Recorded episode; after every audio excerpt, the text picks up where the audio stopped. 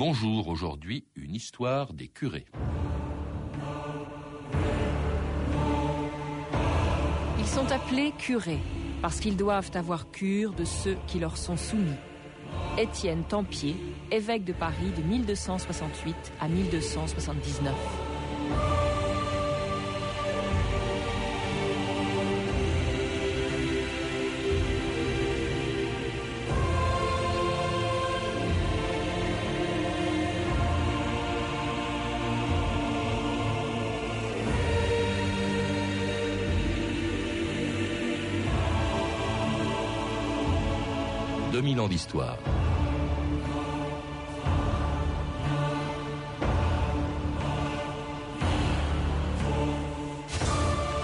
Parce qu'ils étaient chargés du soin des âmes, la cura animarum, on les a appelés les curés. Pendant des siècles, dans leur paroisse, avec leurs bréviaires, leurs barrettes et leurs soutanes, les curés ont vécu au milieu de leurs ouailles. Ils ont partagé leur vie, de leur naissance à leur mort, les ont baptisés, confessés, mariés et enterrés, et parce qu'ils étaient souvent les seuls à savoir lire et écrire, ils ont joué un rôle politique et culturel souvent plus important que celui des autres notables de leur paroisse, les châtelains, les maires ou les ennemis jurés des curés, les instituteurs.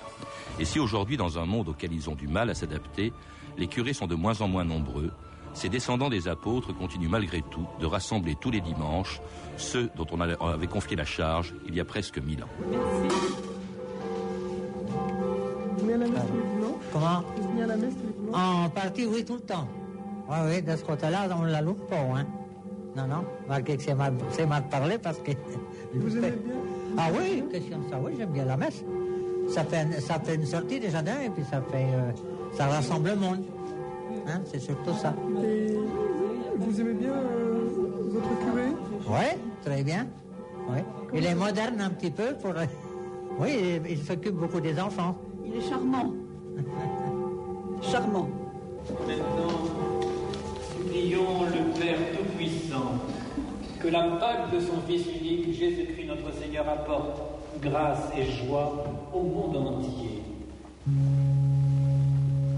Nicole Lemaître, bonjour. Bonjour. Avec quatre historiens, vous venez de publier chez Fayard euh, une histoire qui n'a jamais été écrite, écrite jusqu'à présent, alors qu'elle concerne un personnage essentiel de, de, la société européenne depuis le Moyen Âge, donc l'histoire des curés. Alors une histoire dans laquelle on découvre d'abord une chose qui m'a beaucoup surprise, c'est que le nom et la fonction de curé apparaît bien après la naissance du christianisme. Il n'y avait pas de curé avant le XIIe siècle?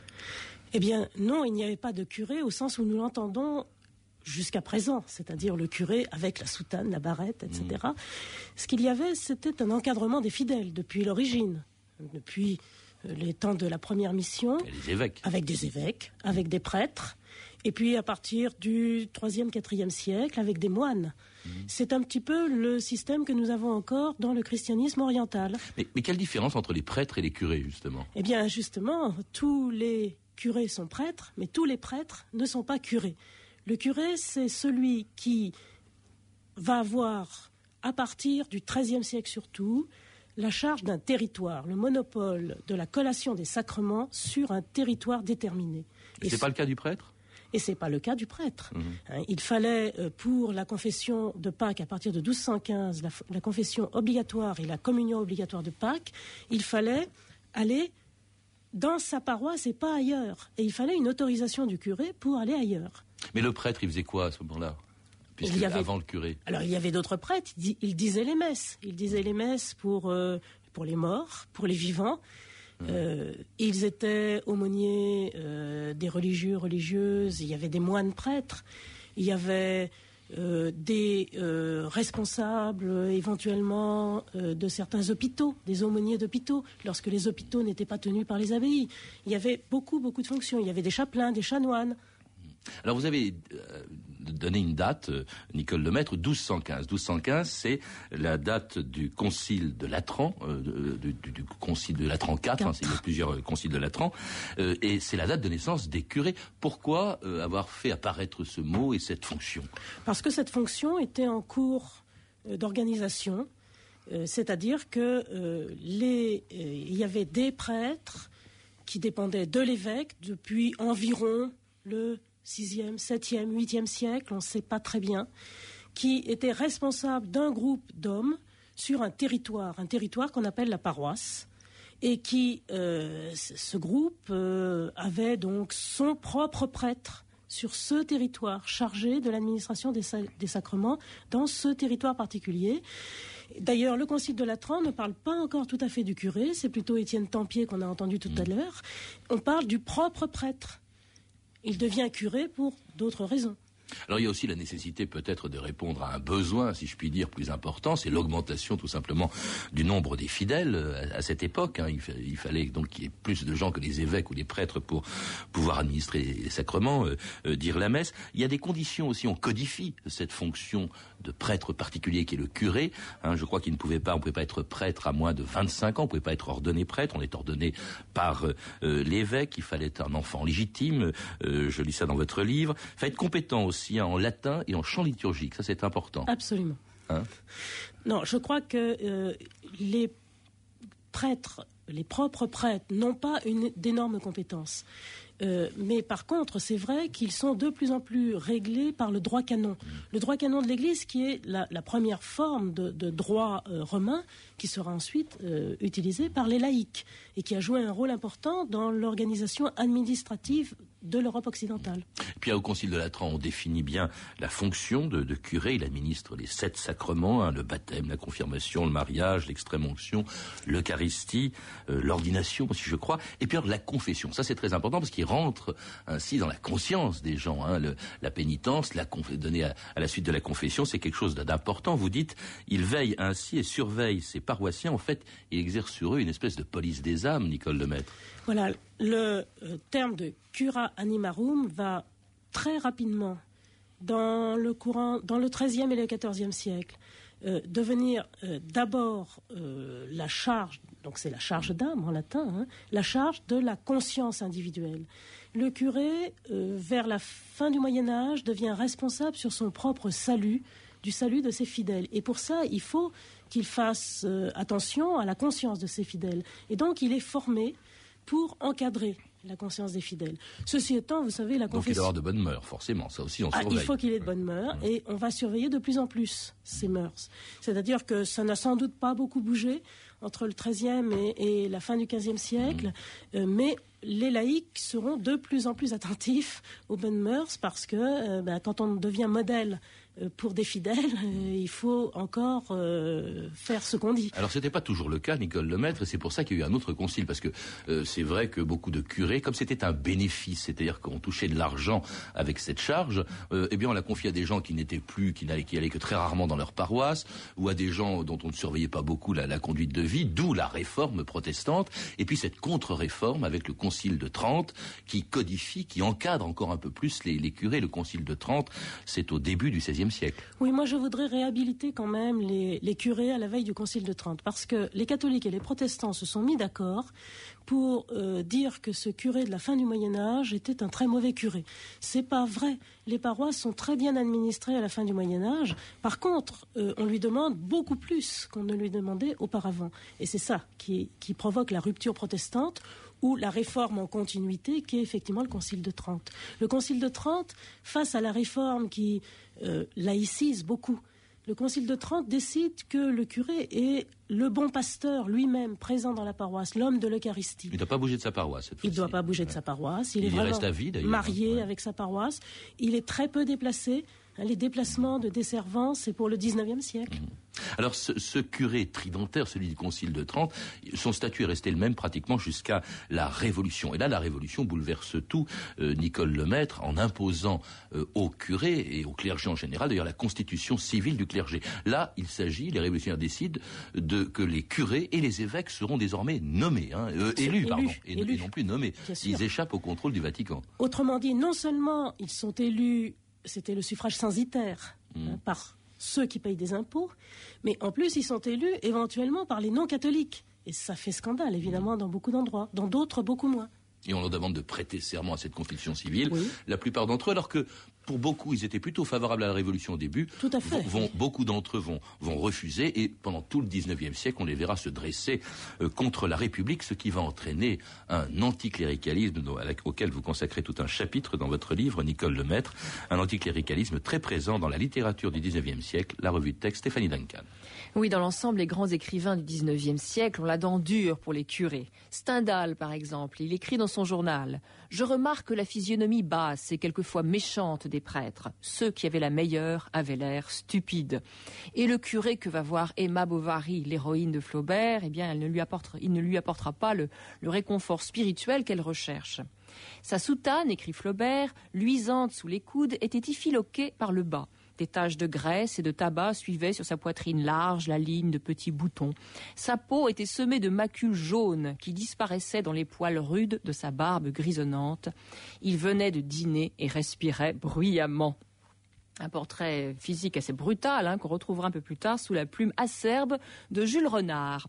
Le curé, pauvre et sale, écrit-il, une boucle de souliers défaite, des ongles noirs, une langue qui lèche les lèvres et qu'on voit blanche entre les dents vertes, des sourires, trop de sourires, et l'air d'un fa qui veut être troublant, fascinateur. Un mélange de médiocrité et de suffisance que déplore aussi Hector Malot. Pour la plupart, dit-il, c'étaient des fils de paysans qui, après avoir été comprimés par leurs années d'études dans le monde uniforme des séminaires, étaient redevenus des paysans aussitôt qu'ils avaient été abandonnés à eux-mêmes. Petit à petit, il ne leur était resté que cette idée vivace que leur tonsure leur donnait une auréole et qu'ils étaient pétris d'une autre pâte que le commun des mortels. Alors, le curé de Maupassant, dans son roman Une vie, n'est pas très brillant, lui non plus, mais au moins il a l'air sympathique. L'abbé Picot était gai, vrai prêtre campagnard, tolérant et brave homme. Vers le dessert, il passe en effet la soirée chez le baron du coin, il eut une verve de curé en goguette, se laisser aller familier des fins de repas joyeuses. Après le café, le curé mâchonnait une sorte de cigare. Il en expliqua l'utilité avec le franc-parler des hommes de campagne. C'est pour favoriser les renvois, parce que j'ai les digestions un peu lourdes. Alors Victor Hugo, lui aussi, il bouffe du curé. Il est même un anticlérical militant. Pourtant, un des plus beaux personnages des Misérables est un ancien curé devenu évêque, Monseigneur bienvenu, un vrai juste, comme dit Victor Hugo. C'est à ce prêtre que Jean Valjean, au début du roman, vole de l'argenterie. Et lorsque les gendarmes arrêtent le voleur, le prêtre, euh, à la grande surprise de tout le monde, s'écrie en le voyant ah, vous voilà, je suis aise de vous voir. Eh bien, je vous avais donné aussi les chandeliers, qui sont en argent comme le reste. Pourquoi ne les avez-vous pas emportés? Jean Valjean ouvrit les yeux et regarda le vénérable évêque avec une expression qu'aucune langue humaine ne pourrait rendre. Alors, à part cette nuance de Victor Hugo, à quoi correspond cette anticléricalisme Pourquoi est-ce qu'on bouffe du curé comme ça au, XIXe siècle, Nicole Lemaître, et même avant d'ailleurs On a l'anticléricalisme est aussi ancien que le curé lui-même. C'est-à-dire qu'il était très présent au Moyen Âge aussi. Cet anticléricalisme est quand même beaucoup plus fort pour euh, les prêtres, les religieux, que pour les curés eux-mêmes. Les curés sont réputés au Moyen Âge, même à l'époque moderne, proches mmh. euh, de la population. Ils ont participé, par exemple, au soulèvement euh, du règne de Louis XIII sans aucun problème. Ils participent à la vie quotidienne. Ils participent à la vie quotidienne. Ils défendent. Ils sont des hommes de l'écrit qui défendent leur communauté. Ils ont intérêt à défendre leur communauté puisqu'ils y restent longtemps. Ils n'ont pas intérêt à avoir des, problèmes. Et tout change effectivement avec la Révolution, lorsque le Concordat donne aux évêques des pouvoirs euh, très importants sur les curés. Les curés sont déplacés dès lors qu'ils ne plaisent pas en haut lieu.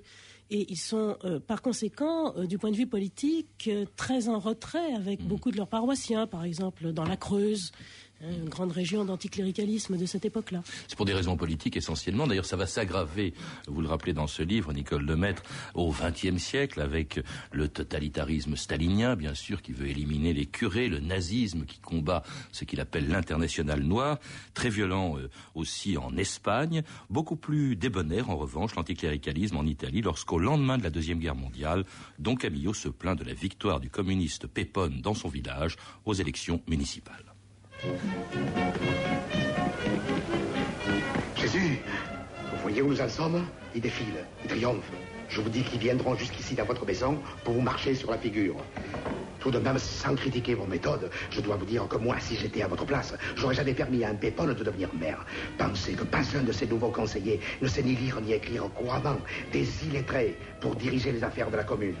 Ils n'ont pas eu le temps d'aller à l'école, tu le sais bien, Camilo. À peine savent-ils marcher qu'ils travaillent dans les champs. Le pays est dur. À qui la faute? Va, Camilo, ce n'est pas l'orthographe qui compte, c'est ce qu'il y a dans le cœur et dans la tête. Laisse-les se mettre à l'ouvrage avant de les juger, c'est bras. Avec vous, peut pas discuter. Écoutez-les, mais écoutez-les, et c'est moi qui leur ai appris la musique.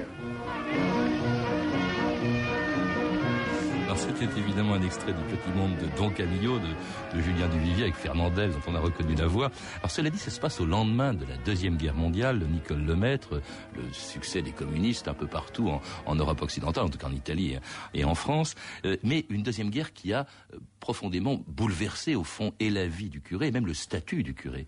Oui, ça a même commencé dans la Première Guerre mondiale. Ça a commencé dans la Première Guerre mondiale dans la mesure où dans les tranchées, les curés, euh, en France en tout cas, se sont trouvés mobilisés.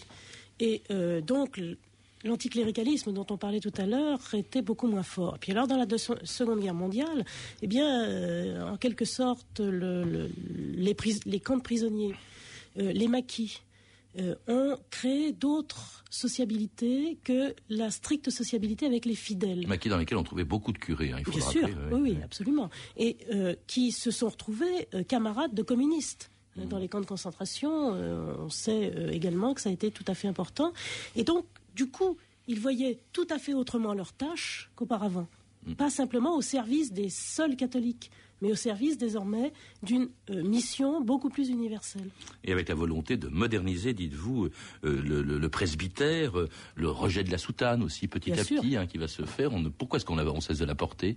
Oh, Tout simplement parce que c'est une marque de, de, notabilité qui ne plaît plus. D'abord, c'est un costume qui n'a pas été porté aussi longtemps qu'on l'a dit.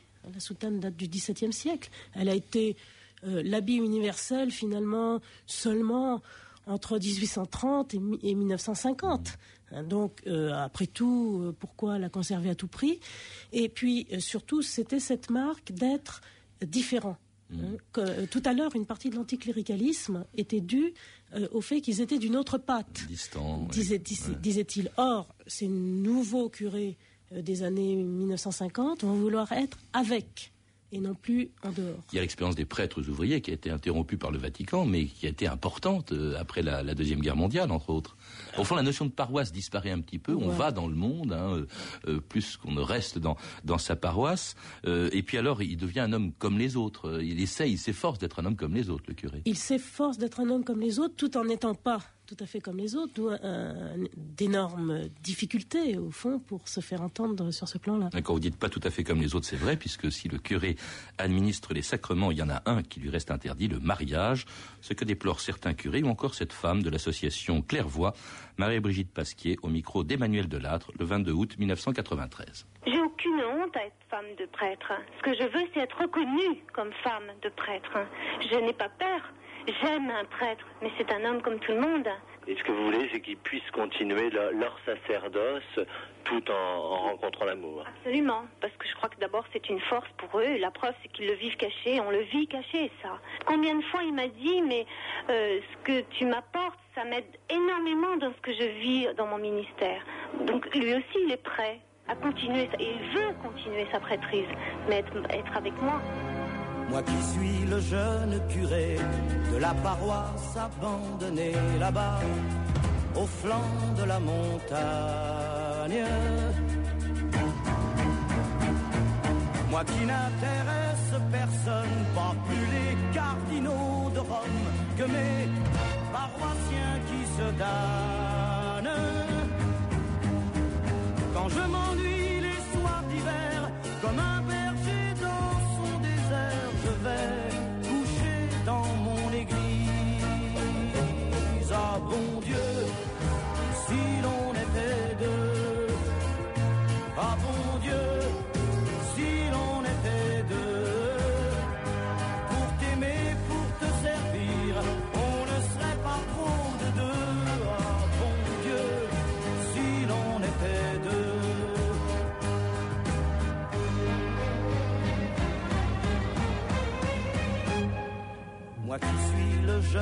curé de la paroisse abandonnée. Souvent, je pense à cette femme qui partagerait le pain, le sel, qui m'endormirait avec elle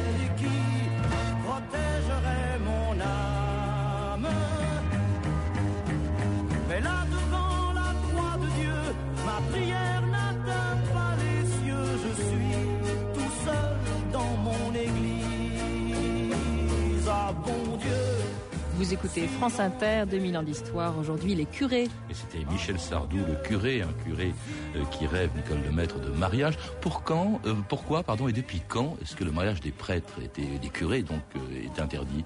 Euh, en Occident, depuis le XIIe siècle, et par, en raison de la territorialisation, justement, parce que euh, les fils de prêtres pouvaient revendiquer un héritage. Et donc, c'était au détriment de l'Église. Et puis ensuite, euh, c'est devenu... Il y a d'autres raisons aussi, la être- diabolisation de la femme, quand même, qui ne peut pas non plus, elle, être curée. Il n'y a pas de curé et eux. Oui, parce que euh, le curé euh, représente le Christ lui-même, et donc un homme, dirait euh, la théologie catholique pour l'instant. Ça peut changer. Je crois que c'est un, un problème annexe que le problème du euh, du mariage euh, des, des- des prêtres et particulièrement des curés, dans la mesure où il y a toujours eu un certain taux de concubinage parfaitement ad- accepté par les fidèles. D'abord, Même les- par des évêques qui ferment les yeux, parfois. oui, et, et vous savez, à l'é- à l'époque médiévale, on compte, ça dépend des, des lieux de la chrétienté, mais c'est entre 20 et euh, 50% de clercs concubinaires.